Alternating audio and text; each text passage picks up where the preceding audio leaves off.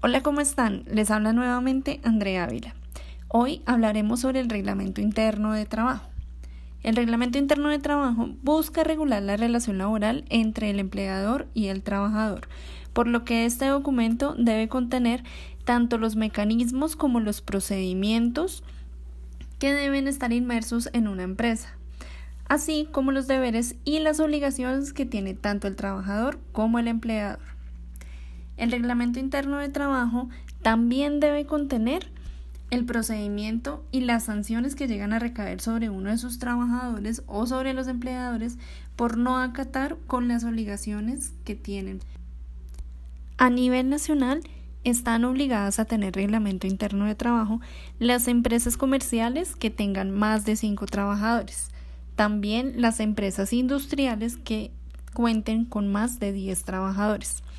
También las empresas con funciones agrícolas y que en su nómina de trabajo tengan más de 20 trabajadores, así como las empresas de carácter mixto que cuenten con más de 10 trabajadores.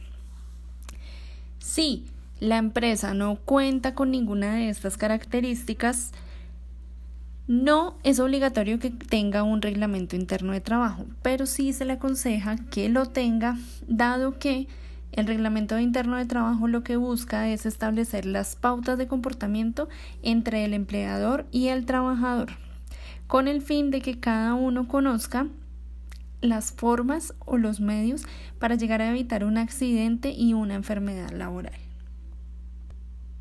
Dada la importancia del reglamento interno del trabajo, es necesario ubicarlo en un lugar visible de las instalaciones de la empresa, dado que si no se hace de esta forma, muchos de los trabajadores o de los empleadores pueden llegar a excusarse en que no conocen el contenido ni conocen de la existencia del reglamento interno de trabajo. De allí la necesidad de ponerlo en un lugar público, visible para absolutamente todos.